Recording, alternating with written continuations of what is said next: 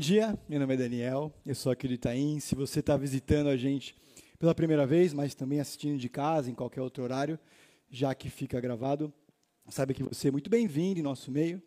Nosso desejo, se assim você quiser, é te conhecer, saber o que te trouxe até aqui, para que a gente possa falar da nossa igreja, entender também o que você está procurando, e se for o caso, também indicar outra igreja, tá bom? Nós somos uma boa igreja, não a melhor e nem a perfeita, tá bom?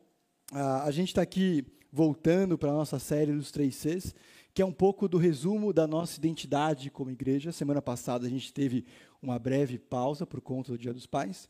Então a gente volta para o segundo, que é conectar pessoas. O primeiro, comunicar Cristo. O segundo, conectar pessoas. E o terceiro, conduzir mudança. E aqui tem algumas coisas importantes. Primeiro, a gente sabe, aqueles que participam da nossa igreja, mas você que já teve uma vivência nesse sentido, que conectar pessoas é alguma coisa que a gente deve fazer ou aquilo que os cristãos fazem e entendem que deveriam fazer. Mas isso não quer dizer que seja fácil ou simples, certo? Ah, você sabe muito bem disso. A questão é até um pouco mais complexa do que simplesmente falar com pessoas sobre aquilo que a gente acredita. Para que, que a gente se conecta com elas? Para que elas vão para o céu? E quem não quer morar nas nuvens? Para quem, porque a gente acha que as pessoas deveriam participar de uma igreja. E quem não gosta? Quem já participou de uma e saiu. Se livrar de vícios e problemas. E quem tem uma vida razoavelmente boa aqui, tudo bem, ainda aqui uma minoria, para ser salvo. Legal. Do quê? Para serem pessoas melhores. Mas, para ser sincero, muitos dos cristãos e os seus representantes não parecem exatamente seres elevados. O irônico é que no passado, uma das previsões é que a religião subiria do mapa certo? Por conta da modernidade, por conta da tecnologia, por causa da razão, ninguém daria bola ou as pessoas teriam uma relação mais, mais hostil. E seria muito difícil que igrejas existissem. E seria muito complexo que a gente falasse sobre isso. E apesar disso, apesar dessas previsões, o mundo não se tornou tão agnóstico assim. Na verdade, a gente parece ter mais religiões e crenças que antes, pelo menos nos centros urbanos. A minha impressão, e talvez você concorde comigo, é que tem mais gente acreditando em mais coisa, tudo bem? Em coisas cada vez mais diversas. Ah, e não necessariamente em coisas sobrenaturais. É muita gente colocando também esperança em ideologias, políticos, projetos pessoais e profissionais em busca tanto de realização quanto identidade. Paz no coração, no sentido de eu estou aqui para isso. Ah, além disso, existe um outro fenômeno bem interessante. Ah, Robert Wolfman, de Princeton, ele é um dos principais sociólogos que escreve sobre a ciência da religião. Ele escreveu um livro com um título muito legal, Depois do Céu. O que vem depois disso? A, a pesquisa dele identificou um grupo crescente de pessoas que responde alguma coisa do tipo quando perguntado sobre religião. Eu sou espiritual, mas eu não sou religioso. Tudo bem? No nosso contexto aqui brasileiro seria alguma coisa do tipo eu tenho fé. Mas fé no quê? Na onde que você vai, no que, que você acredita? Eu tenho fé. Funciona alguma coisa, funciona como algo do tipo, eu sei que existe, eu estou procurando, eu tenho consciência de uma realidade espiritual, sobrenatural.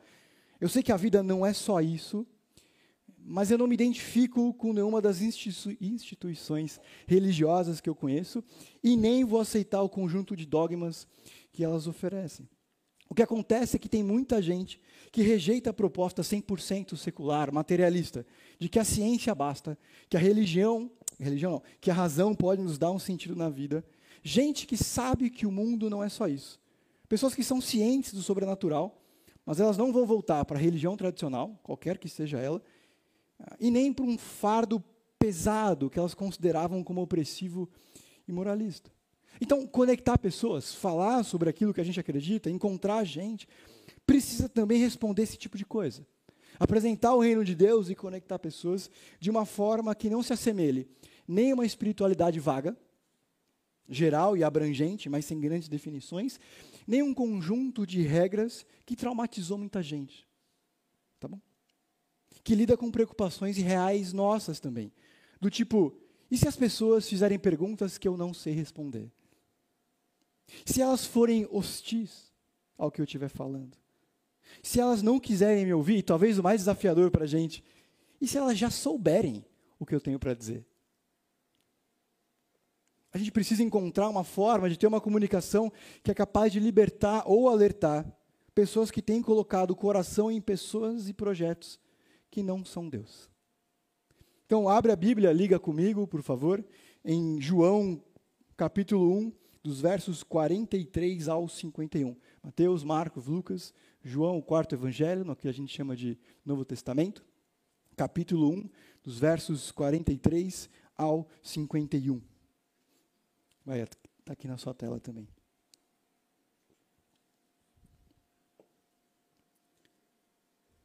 Muito bem. No dia seguinte, Jesus decidiu partir para Galiléia. Quando encontrou Filipe, disse: Siga-me. Filipe, como André e Pedro, era da cidade de Betsaida. Filipe encontrou Natanael e lhe disse: Achamos aquele sobre quem Moisés escreveu na lei, e a respeito de quem os profetas também escreveram, Jesus de Nazaré, filho de José. Perguntou Natanael, amigo de Filipe: Nazaré? Pode alguma coisa boa vir de lá? Disse Filipe: Venha e veja. Ao ver Natanael se aproximando, disse Jesus: Aí está um verdadeiro israelita em quem não há falsidade. Perguntou Natanael: Da onde me conhece? Jesus respondeu: Eu o vi quando você está, ainda estava debaixo da figueira, antes de Filipe o chamar. Então, então Natanael declarou: Mestre, tu és filho de Deus, tu és o rei de Israel. Disse Jesus: você crê porque eu disse que o vi debaixo da figueira? Você verá coisas muito maiores do que essa. Então acrescentou: Digo-lhes a verdade. Vocês verão o céu aberto e os anjos subindo e descendo sobre o filho do homem.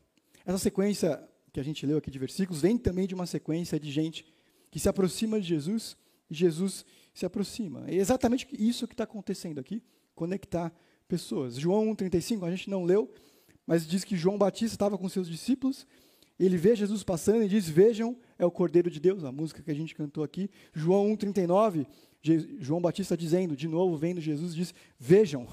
Então, alguns desses discípulos vão até Jesus. João 1,41, o primeiro que ele encontrou foi Simão e seu irmão. Ele disse: Achamos o Messias, isso é o Cristo, e o levou a Jesus. E aí, o que a gente leu agora, perguntou a Natanael: Nazaré? Pode alguma coisa boa vir de lá?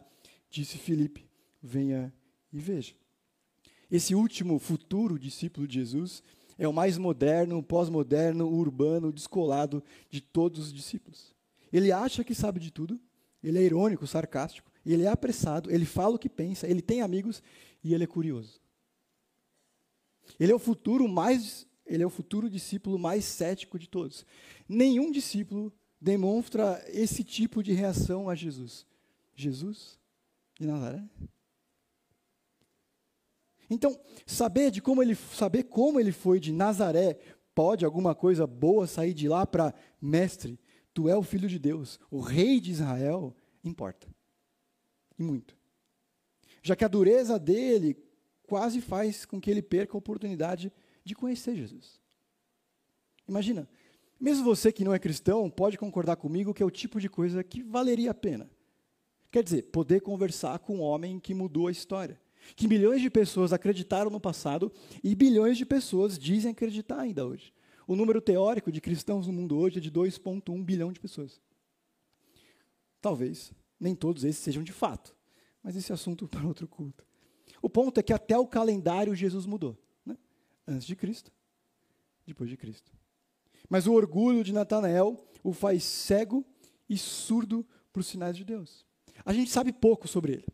Ele é nada citado antes disso e pouco citado depois desses eventos. Normalmente, os especialistas em Bíblia costumam associar Natanael também discípulo chamado Bartolomeu, que aparece nos outros evangelhos. Aliás, você há de lembrar que os discípulos às vezes tinham dois nomes, um nome judaico e outro grego. Tudo bem? Pedro também é chamado de Cefas. A gente sabe que ele é dessa região da Galileia, também da cidade de Caná, curiosamente, onde Jesus faria o primeiro milagre de transformar a água em vinho. Por duas vezes essa expressão venha e veja aparece. A segunda é justo na boca de Filipe, depois que ele convida Natanael. Filipe aqui é um bom amigo que corre para contar uma novidade para alguém que ele se importa. Sim, porque se Jesus é de fato quem ele diz ser, e Filipe acredita nisso, é o tipo de coisa que a gente conta para as pessoas que mais gostam, certo? é mais ou menos quando você pediu ou foi pedido em namoro em casamento. Pais e família foram alguns dos primeiros a saber. Quando o primeiro filho veio, a mesma coisa, você corre para contar. Se antes as notícias, se hoje as notícias viajam por e-mail, WhatsApp, qualquer coisa assim, antes era você encontrando a pessoa e dizendo: Eu encontrei aquele quem Moisés escreveu e os profetas disseram. Perceba, Filipe se aproxima como um amigo animado, um marido feliz e uma esposa contente. Achamos sobre quem Moisés escreveu na lei e a respeito de quem os profetas também escreveram. Dois pontos. Jesus de Nazaré, filho de José. Animado e provavelmente com um sorriso no rosto, as mãos agitadas, ele diz que encontrou a melhor notícia possível. Imagina, se eu fico feliz porque 11 jogadores ganharam um jogo, um campeonato, que eles não sabem da minha existência, não muda nada na minha vida. Imagina ter a convicção que você encontrou o Messias prometido. O homem Deus que seria desprezado pelos homens, rejeitado. Aquele que as profecias diziam que tomaria sobre si as nossas enfermidades, levaria sobre si as nossas doenças, que seria transpassado por causa das nossas transgressões, esmagado por conta das nossas iniquidades, que sofreria o castigo que traz a paz e que pelas suas feridas seríamos curados. Não é pouca coisa o que Felipe descobriu aqui. Ele tem algum tipo de senso de urgência. Mas esse entusiasmo todo dele é recebido pelo que eu vou chamar aqui de paulistanismo. Dá para imaginar Natanael com os olhos revirados, um tom, os olhos revirados, um tom meio cético, de quem já viu muita coisa acontecer e muita promessa vazia ser feita. Pode alguma coisa boa sair de Nazaré? E, ele tem um ponto, para ser sincero aqui. Sabe quantas vezes Nazaré é citada em todo o Antigo Testamento? Zero. Tá bom? A melhor coisa que passou por Nazaré foi Jesus, de fato. No Novo Testamento mesmo, são 21 citações. Dessas, 19 entre Mateus, Marcos, Lucas e João. Depois tem mais duas em Atos. E aí, é, Nazaré some de novo. A cidade, a população da cidade não devia passar de duas mil pessoas. Um amigo aqui da igreja fez as contas e, teoricamente, todas as pessoas de Nazaré cabiam aqui no Kinoplex. Tá bom? É isso. Esse é o tamanho de Nazaré, essa é a importância de Nazaré. Outra coisa importante, que Natanael certamente está pensando aqui, as profecias falavam que o Messias viria de Belém e não de Nazaré. Para ser justo, ele tem alguma razão na desconfiança dele. Jesus também não foi o primeiro e nem foi o último a dizer que era o Filho de Deus prometido. A gente tem o Henrique Cristo aqui no Brasil, por exemplo. Mas esse desprezo é, de Natanael por Caná é bastante irônico. Por Nazaré é bastante irônico, porque ele era de Caná, dessa região da Galileia. Não é exatamente essa Coca-Cola toda. Os de Jerusalém menosprezavam os da Galileia. O que a gente tem aqui é uma verdadeira cadeia do grito, que mistura desprezo e orgulho.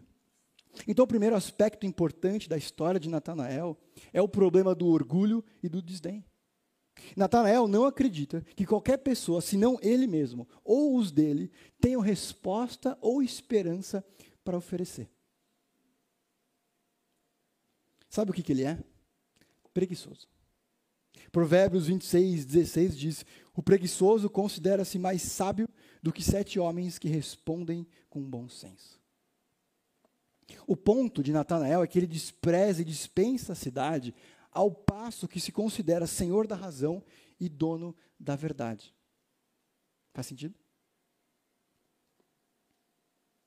Ele é um snob intelectual que ouve Filipe falar do Messias de Nazaré e pensa alguma coisa do tipo, ou diz alguma coisa do tipo, estuda mais para falar comigo.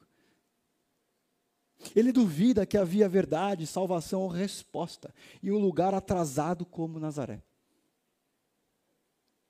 Não é tanto o meu objetivo falar sobre preguiça hoje, mas vai muito além de ficar parado ou ser devagar. É resistir ao bem que Deus quer fazer em mim ou através de mim. E aqui, nesse caso, por meio de Filipe e da boa notícia que ele traz. E isso aqui é um problema, porque ao final da história, Natanael está rendido aos pés de Jesus, assumindo que ele mesmo não tinha resposta e que os lugares que ele procurava antes eram ruins, eram insuficientes. Mas a essa altura da história, ele se recusa a procurar respostas em novos lugares e ser encontrado por Jesus. Ele se recusa, primeiramente, a ser conectado a ele, porque ele achava que sabia melhor. Ele se recusa a dialogar, ele resiste a considerar. O que ele precisa aprender é que saber alguma coisa sobre algo não significa saber tudo ou bem sobre aquilo. Tudo bem? Ele sabe sobre o Messias. Ele conhece as profecias de forma geral. Não é porque ele tem uma noção sobre o assunto que ele está completamente certo. Ninguém sabe de tudo. E quem pensa assim sobre si perde oportunidades. E esse tipo de recusa pode levar a uma perdição. Às vezes a gente tem que procurar respostas onde elas não podem estar. Um exemplo disso é quando a gente perde as chaves, o controle o celular em casa. E depois de procurar em todos os lugares que devia estar, a gente começa a procurar onde não está. Não podia, né? E aí a gente encontra na geladeira, embaixo da almofada. Lá em casa é sempre no cesto de roupa suja. Portanto, nada é mais fatal para a sabedoria e para os bons relacionamentos do que rejeitar determinadas ideias, pessoas de Jesus, porque eu não acho que tem boa coisa ali. Jesus é, ao mesmo tempo, o que Natanael precisa, exatamente o que ele precisa, e nada do que ele esperava. O Messias de Nazaré. É mais ou menos como algumas das melhores surpresas da vida. O problema de Natanael é que ele confia demais em si mesmo e pouco nas pessoas que o amam, e principalmente em Jesus. E a gente continua a ignorar os sinais de Deus, se considerando o dono da verdade. Essa disposição orgulhosa de Natanael não morreu com ele, não morreu com a conversão dele. E nem se restringe, para usar termos bíblicos, tá bom? O nosso gueto linguístico, gentios, pagãos e não convertidos. Engana-se quem se considera sinônimo de humildade e símbolo de mente aberta. Hoje em dia são muitos os que veem o cristianismo como Natanael via Nazaré, superado, antiquado e velho. Gente inteligente, que teve experiências ruins no passado e que diz alguma coisa do tipo: cristianismo, né? É, eu sei bem o que é, eu fui criado dentro dele, eu percebi que não é para mim, e, aliás, tem muita coisa errada lá. Ou porque nasceu num país que dizem por aí que é cristão, consideram que entendem isso. E, portanto, já conhecem o cristianismo. São natanaéis modernos, igualmente céticos, que fazem boas perguntas do tipo: como um Deus amoroso e misericordioso permite tanta tragédia no mundo como nós? E várias outras, para ser sincero. Mas não são só eles que olham com desconfiança para os sinais e pessoas que Deus envia e dizem: venha e veja. Acontece toda vez que eu e você olhamos de cima para baixo, para pessoas cujo defeito nos é conhecido, e eu permito que esses defeitos encubram a verdade bíblica que essas pessoas muitas vezes compartilham. Acontece toda vez que eu penso em alta voz ou digo com os meus botões: Você, você está falando isso, o mesmo que. Logo você, super ansioso, está falando que eu devo confiar mais em Deus? Você está dizendo que eu preciso ser mais responsável com os meus gastos, porque os meus recursos, nossos recursos, vêm de Deus. Você nem me conhece. Você outro dia comprou. Pode alguma coisa boa vir da minha mulher aqui? Pode alguma coisa boa vir do meu marido que não me ouve? Pode alguma coisa boa vir do meu filho que tem essa vida mansa? Pode alguma coisa boa vir do sujeito que vota em? Pode alguma coisa boa vir desse pastor que. Senhores, Deus usou até um jumento para falar a verdade no Antigo Testamento. Antes da pandemia, e parece outra vida quase, eu estava aqui na igreja durante a semana e eventualmente tocava o telefone e sempre tinha uma pergunta: quem prega domingo? Com o tempo eu falava: olha moça, a Bíblia vai pregar, a ideia aqui é que a gente como igreja, pessoa, a gente aqui vai ler as Santas Escrituras, tentar explicar o texto bíblico e você está mais do que convidado a olhar como os bereanos e avaliar o que está sendo dito aqui. Depois eu parei de ver a escala para poder dizer, não sei. Tudo bem ter preferência de pregador, eu tenho. Basta olhar o meu Spotify. Mas isso não quer dizer que nós possamos escolher os jumentos que Deus quer usar.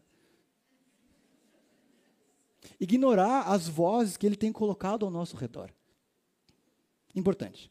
Nem todo mundo que diz falar em nome de Deus fala de fato. Tudo que é dito deve ser julgado à luz das Santas Escrituras. Inclusive o que eu digo. Eu não sou Bíblia. Tem muita gente por aí usando o nome de Deus para vantagem pessoal, mas não é disso que eu estou falando. Eu estou falando dessa disposição interior e resistência de ouvir. O que eu sei no fundo, o que é verdade de Deus. Porque eu ouvi dizer, ou li um versículo, mas eu não ouço porque eu não gosto. Porque aquela pessoa não está no meu nível espiritual. Rejeitar a voz profética das pessoas que nos amam e falam corretamente sobre Deus é continuar na roda de hamster do nosso sofrimento. De buscar infinitamente soluções variadas que não trazem resoluções de fato. Que vão de projetos pessoais a ideologias que funcionam mais ou menos como bezerros de ouro com pés de barro. Isso porque a gente continua e prefere continuar buscando respostas nos mesmos lugares que são a causa dos nossos problemas. Eu e você. São milhares de anos revezando soluções humanas e cavando cada vez mais fundo o nosso próprio buraco.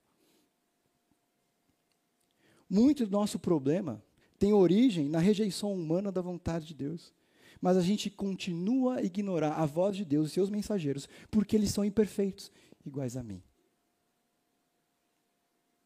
E ao invés de parar, ouvir, ler e entender, aceitar o convite, venha e veja, a gente decide seguir os nossos próprios caminhos e governar o mundo, a vida do nosso jeito. E o resultado disso tem sido um mundo igual ao nosso. E você acha que está bom? Você acha que tem jeito? Você acha que a gente, como humanidade, tem feito um bom trabalho? E a gente se ilude, dizendo que a culpa é do sistema. Que se a gente pudesse simplesmente consertar, reformular a política, refazer a economia, encontraria paz. Engano. O historiador, historiador Raymond Aron diz que nós somos uma raça que trabalha para produzir a mais nova e criativa forma de autoaniquilamento. Quando a gente percebe isso, é quase sempre tarde demais, não para a salvação em Deus, mas para evitar muito do sofrimento que a gente causa. É mais ou menos como o piloto Robert Lewis, que jogou a bomba atômica em Hiroshima. E vendo o que fez, gritou no cockpit: Meu Deus, o que foi que nós fizemos? Quantas vezes a gente não olha para trás e diz: Meu Deus, o que foi que eu fiz? Não foi por falta de tempo para pensar. Essa é outra grande ilusão, né? Que se eu tivesse tempo para pensar, obviamente eu decidiria melhor. Porque a nossa razão é perfeita, óbvio. As Escrituras nos ensinam que nós nunca teremos paz enquanto rejeitarmos Deus e os seus mensageiros. Nós nunca teremos paz enquanto rejeitarmos Deus e os seus mensageiros. Crentes e não crentes, tá bom? Isso é válido para os dois grupos. Que Deus pode, inclusive, até usar anjo, é verdade. Mas quase sempre vem na figura de uma criança com o nariz escorrendo, um homem que está bem longe de ser exemplo e uma mulher que não é perfeita. Que é um livro, às vezes, de um desconhecido que você leu, que pode até vir de Nazaré. Perceba que depois de tanta confusão e orgulho, Natanael vai com Filipe ao encontro de Jesus. Tá bom? A história não parecia que ia nessa direção, mas é isso que acontece. E essa pergunta é importante: por que, que isso acontece? Por que, que Natanael, desconfiando do que Filipe disse, tendo convicção de que nada de bom sairia de Nazaré, por que, que ele vai com Filipe?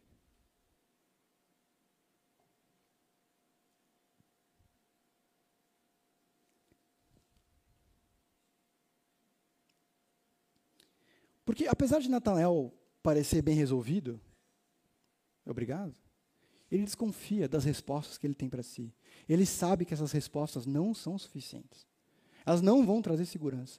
Que o vazio de domingo à noite continua a existir, mesmo que para ele não falte nada. Ele até pensa que não tem nada de bom em Nazaré, mas ele sabe que no fundo, sabe no fundo que em Caná também não tem muita coisa.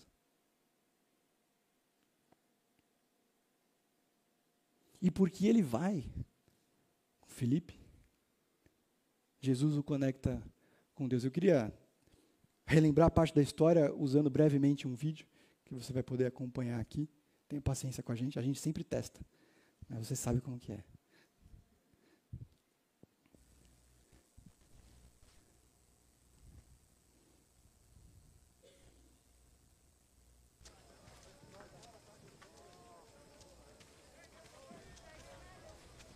Rabbi.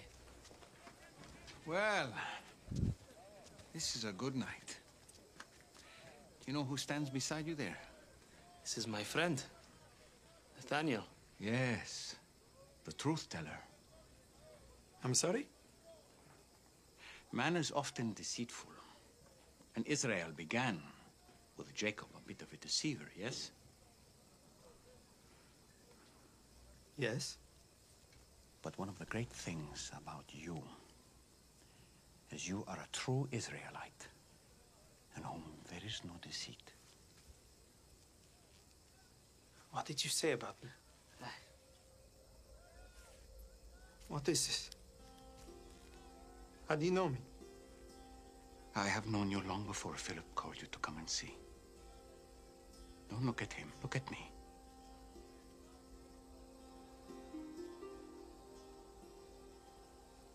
When you were in your lowest moment and you were alone,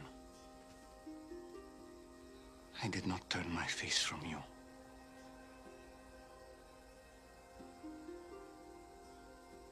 I saw you under the fig tree.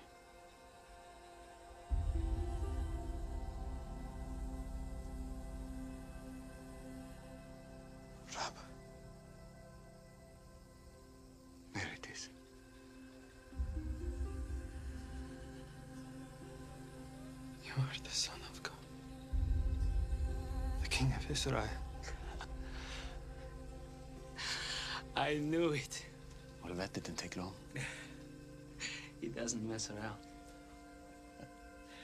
Because I said to you, I saw you under the fig tree. You believe? you are going to see many greater things than that. Like Jacob, you are going to see heaven open and the angels of God ascending and descending upon the Son of Man. That's me, by the way.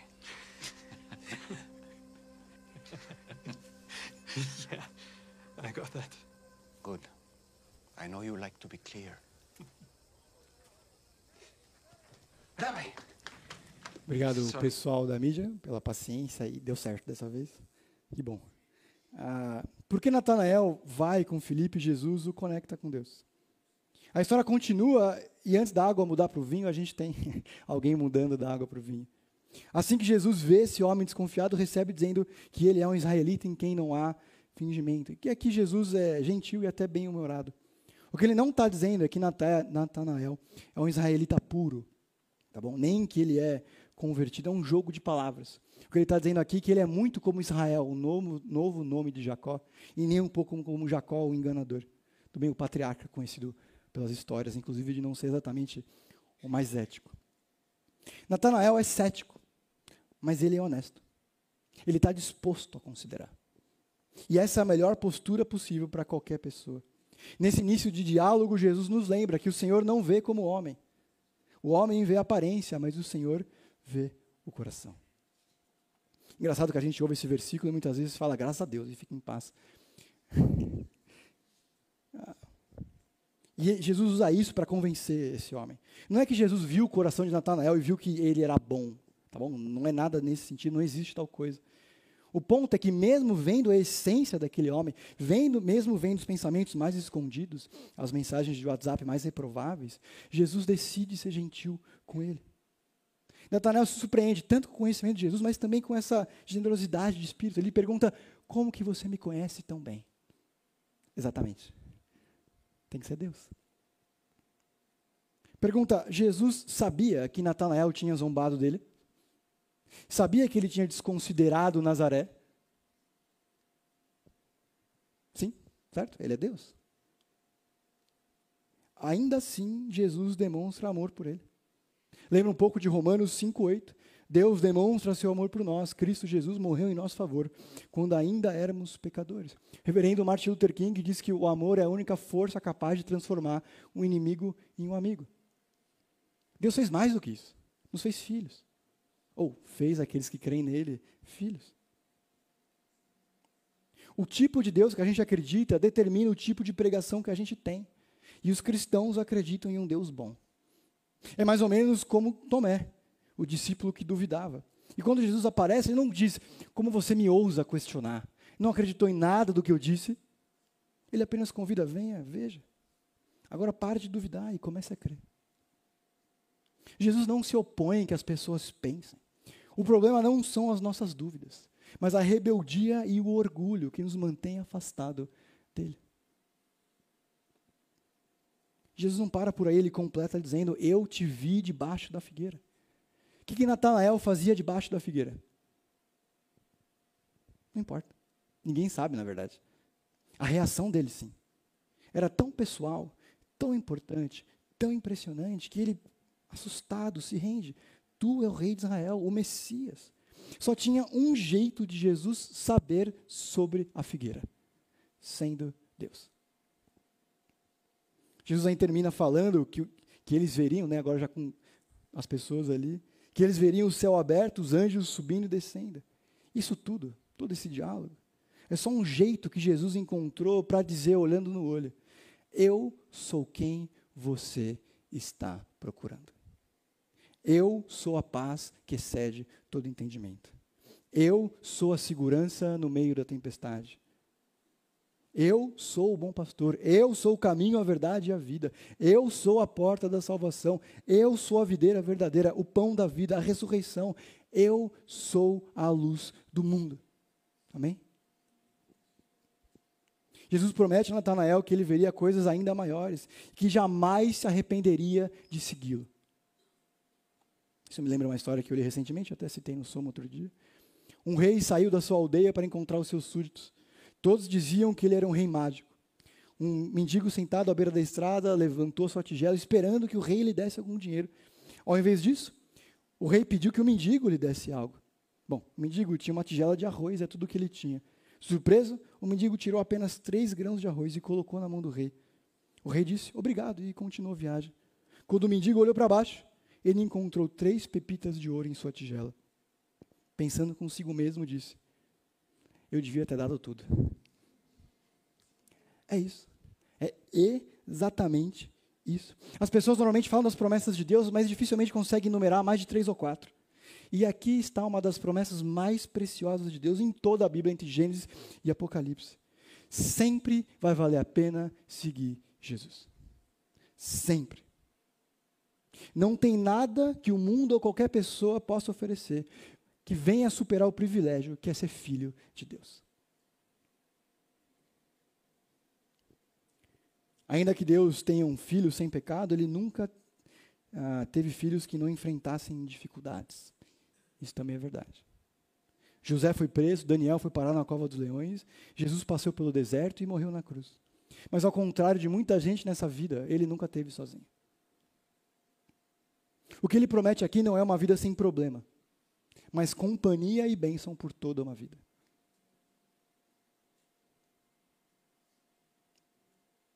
O ponto é que Natanael reconhece Jesus como Deus. E essa parece ser a conclusão que João queria que todos os seus leitores chegassem. A gente se conecta com pessoas para levá-las a Deus. E é isso que João, o escritor, João Batista, o profeta, Jesus, o Messias, Felipe, o amigo, e Natanael, o cético, nos convidam a ver nessa história. Deus usando todo tipo de pessoa, independente da história e até conhecimento. É Deus movendo aqui no tempo dele os corações. É interessante, a gente leu aqui alguns versos, que a primeira vez que João Batista fala, vejam o Cordeiro de Deus, acontece no versículo 29. Mas é só no 35 que João, repetindo o que falou, alguns dos discípulos dele vão de fato até Jesus. E esse ciclo vai se repetindo. André leva Pedro, que leva Felipe. Gente que se conhecia entre si. E desde então isso tem acontecido. Pergunta: quem aqui se converteu ou foi convertido lendo a Bíblia sozinho ou um anjo apareceu? Alguém? Legal. Legal? Depois eu pergunto se foi um anjo ou foi a Bíblia.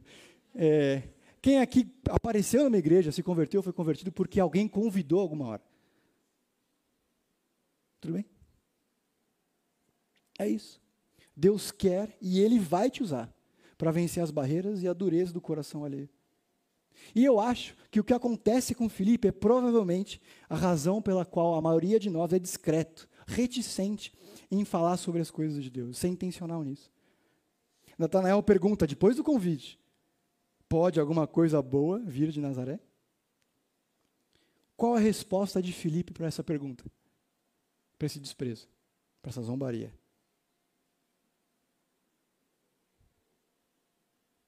Qual a resposta dele? Nenhum. Nenhum. Foi silêncio e um convite.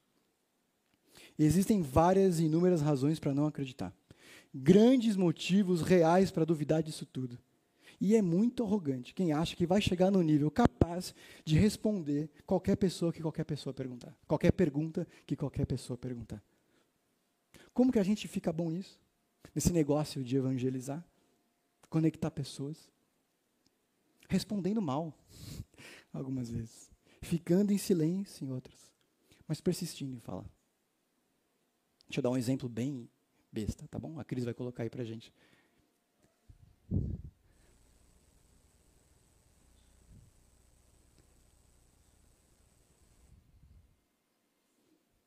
Beleza, pode tirar porque eu me distraio até. É, passa mais uma aqui, daí, isso. Sabe quantas vezes o Rony, que é ruim, mas é o nosso ruim, sabe quantas vezes ele tentou, antes de acertar essa bicicleta na Libertadores? Quantos jogos diferentes ele tentou? 17. Eu estava em um deles.